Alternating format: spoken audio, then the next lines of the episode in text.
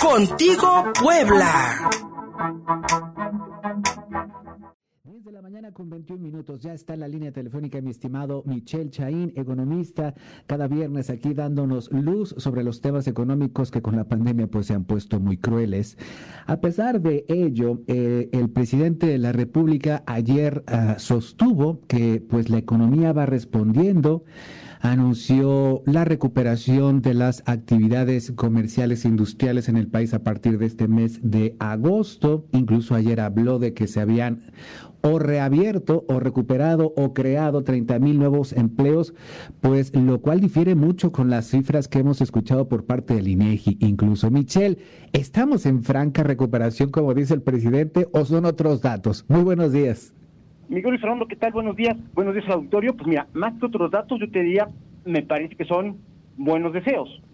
Desafortunadamente, en la medida que no tenemos nada en la realidad que nos ayude a respaldarnos, se quedan en buenos deseos. El presidente, de manera curiosa, lo que hizo fue tratar de justificar esta supuesta recuperación económica platicándonos sobre los empleos en el INSS. Y esto tiene varios bemoles. En un principio, el hecho de que haya más o menos empleos no necesariamente significa que la economía esté creciendo puede generar empleos de manera artificial vía empleos en el sector público, por darte un ejemplo. Eh, y en ese sentido, hay que recordar que el indicador del INSS ni siquiera es un indicador de todo el empleo formal. Como en México no hay un indicador de empleo formal, tenemos este proxy, que digamos que es algo que se parece. Un poco lo que el presidente, que lo que el presidente quiso decir fue que después de tres meses consecutivos en los que teníamos bajas muy, muy importantes, como nunca se habían visto en este país, en, términos de empleo, y donde de manera acumulada, en lo que vamos de este año, se ha destruido más de un millón de empleos formales, finalmente, al parecer, en el próximo corte, viene un saldo positivo. Es decir, sí, hay un poco de recuperación del empleo, cierto, porque en algún momento tenemos que tocar fondo.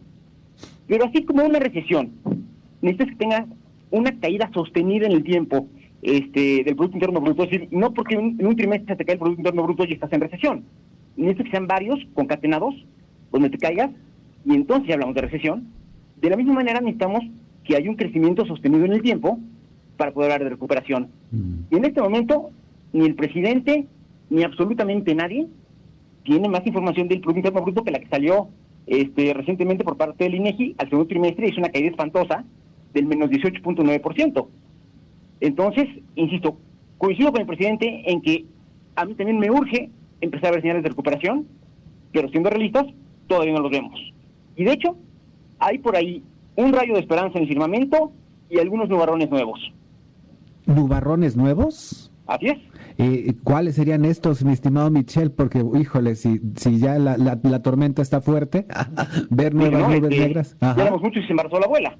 Ajá. Pues fíjate que en los cortes del mes pasado, después de un rato este importante de que no pasaba, estamos teniendo una inflación por encima de la, meta fijada por Banco de México de 3.5, cuando fue el 3.6%. Nada de qué preocuparse. Pero en su reunión de ayer, Banco de México vuelve a bajar la tasa de referencia. Es decir, en el ánimo, entendible, de tratar de impulsar la actividad económica, Banco de México acaba de tomar una medida que parecería que va contra su mandato constitucional, que es cuidar el poder adquisitivo de la moneda. Eh, y el problema es que en un entorno de crisis como el que estamos viendo ahorita, si nos descuidamos tantito y se nos da la inflación, ahí sí ya nos tenemos una bronca. Porque pasaríamos de una crisis, que es un shock de demanda, como platicábamos la semana pasada, que en principio lo podría resolver el gobierno de manera muy fácil y a gasto público, a una crisis también de tipo financiera. Y ahí se complica la cosa. Eh, yo lo que escucho, mi estimado, mi, estimado Michel Chain, en la calle, incluso, bueno, eh, ya en estaciones de radio, gente, pues, eh, aquellos que, que, tienen trabajos... Que, que, que, sobreviven en la informalidad sobre todo, pues es la gente que le ha golpeado muchísimo más esta, no, solamente la recesión que ya veníamos arrastrando, sino pues el golpe duro de la pandemia y la obligada situación de, de encierro yo no veo una recuperación, por lo menos este, en, en, el corto plazo, y lo que escucho más bien es como voces de, de, de, pues, de lamento y de desesperación por parte de muchas familias.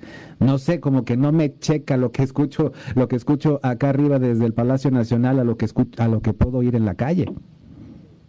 Mira, es cierto, porque hay que entender que el sector informal, al final del día, todos y cada uno de ellos son empresarios. ¿Por qué? Porque, a ver, nadie les paga por hacer su chamba. Al contrario, ellos tienen que estar pagando a alguna autoridad que normalmente es muy gandalla para que les den chance de hacer su actividad económica. Sí. Tienen ese riesgo y además corren todos los más riesgos que cubre el órgano empresario. Pero nunca le dan los beneficios y nunca les dan el trato del, empresario. Y cuando les va bien, en la son informales, de repente no pueden acceder a los grandes clientes, pues porque no les pueden facturar. Entonces, la informalidad que en algún momento se ve como un tronco en el cual este poder flotar durante la, eh, inundación, en realidad termina por convertirse en una trampa. Y parte de esta trampa es justo eso, el gran estado de vulnerabilidad en el que tiene. Difícilmente tienen cuentas, este, muchas veces no pueden dar a los, a los apoyos de gobierno porque no son formales, no tienen créditos en el banco, la usura es mucho más cara. Entonces, en situaciones como estas, aunque ellos tuvieron la ventaja competitiva, por llamarlo de alguna manera, de que sí abrieron mientras los formales estaban cerrados, la verdad es que tampoco fue un tema que pudieran explotar a cabalidad. Porque, insisto, necesitaban capital de trabajo porque no había gente comprando y para ellos es mucho más complicado acceder a los recursos financieros. Mi estimado Michel Chaín, en el ámbito estatal hay números también muy negativos. Eh, ya tenemos los últimos resultados de, la tendencia económica local y nos habla de un desplome grave en la actividad industrial que pues es prácticamente la base económica no solamente de esta capital sino del estado. Tenemos también nubarrones muy negros enfrente aquí en esta Puebla nuestra. Efectivamente, la semana pasada platicábamos de cómo el primer trimestre del año se cayó el ITAE, que digamos que es lo que mide el tamaño de la, de la economía en los, en los estados. Sí. Y ahora lo que tenemos, efectivamente, es una caída histórica como nunca se había visto en la actividad industrial. Tú recordarás, Miguel Luis Fernando, que hace como dos meses platicábamos de, ese, de esa caída que tuvo la actividad industrial a nivel nacional del 25%. Sí. Que nos regresó a niveles previos a la crisis del 94. Y, este, y en la cual después hubo otra pequeña caída y donde este trimestre finalmente rebotan y hay un crecimiento este, del 17.9% respecto al mes anterior. Es decir, la industria a nivel nacional, después de haberse caído cerca del 30%, empieza a moverse. El problema de, México, de, perdón, a diferencia de México, es que nosotros estamos hilando ya dos meses consecutivos de caída. Es decir, mientras la actividad industrial a nivel nacional, el golpe fue del 30% y rebotó, nosotros, con la caída que reportamos el, mes pasado, nuestra caída es como del 60%. Es decir, la industria en Puebla está cayendo el doble de lo que se cae la industria a nivel nacional. Y eso se explica, uno, desde luego, que ya lo hemos platicado, por la crisis de exportaciones que tiene la industria automotriz, que es fundamental para nuestra región, y donde ni ellos están diciendo nada, y vemos al gobierno alzando la mano para ver cómo nos ayuda en una industria que es fundamental para el país y medular para Puebla tiene que ver mucho pues con el tema de la, de la sana distancia y el que nosotros nos hayamos desfasado, no solo frente a los Estados Unidos, sino también respecto al país, para poder este, regularizar nuestra actividad este, productiva. Y la otra, que Puebla ha sido de esos lugares donde pareciera que no están llegando nuevos inversionistas parece, no, incluso tal parece que le están dando la vuelta a, Puebla. O sea, también hablábamos de una caída en la, en la inversión este, local gravísima también en meses, en meses anteriores, desde meses anteriores, Michelle. Y, y, y, una vez más, pues no parece que tengamos una, un, plan B, una respuesta para que todo esto tenga el menor impacto negativo, sobre todo pues en la, en, la población, entre los trabajadores. De, esas cosas, Michelle, que de veras cuando, cuando te pones, cuando, cuando toca, aunque te quitas, pues y cuando toca, aunque te pongas. El gobernador Barbosa, dentro de sus, de sus planes, el más interesante, y digamos que el más innovador que traía, era la generación de una agencia del gobierno del Estado de Puebla para energías alternativas.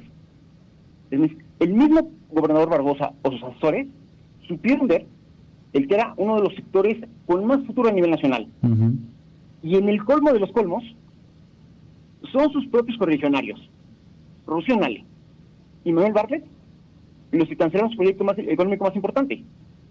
Lo siguiente que vamos a ver van a ser proyectitos aislados de obra pública, porque tampoco están llegando los recursos millonarios como nunca se habían visto en la historia de Puebla que nos prometió, porque ya está teniendo diferencias con el propio gobierno federal.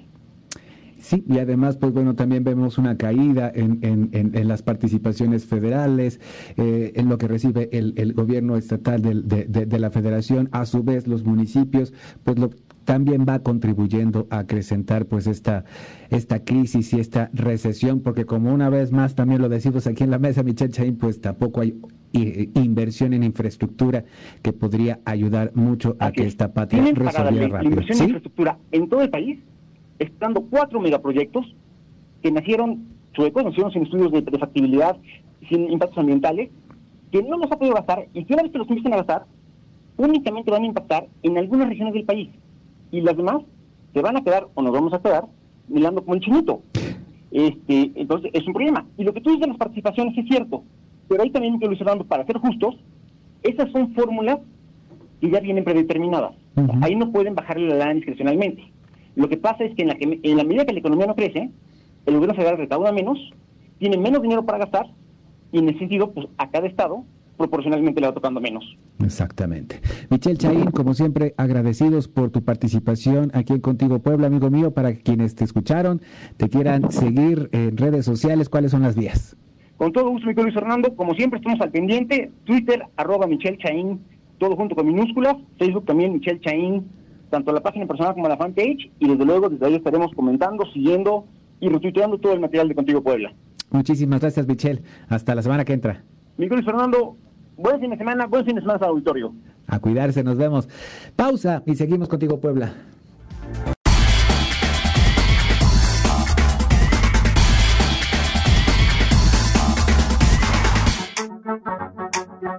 Contigo, Puebla.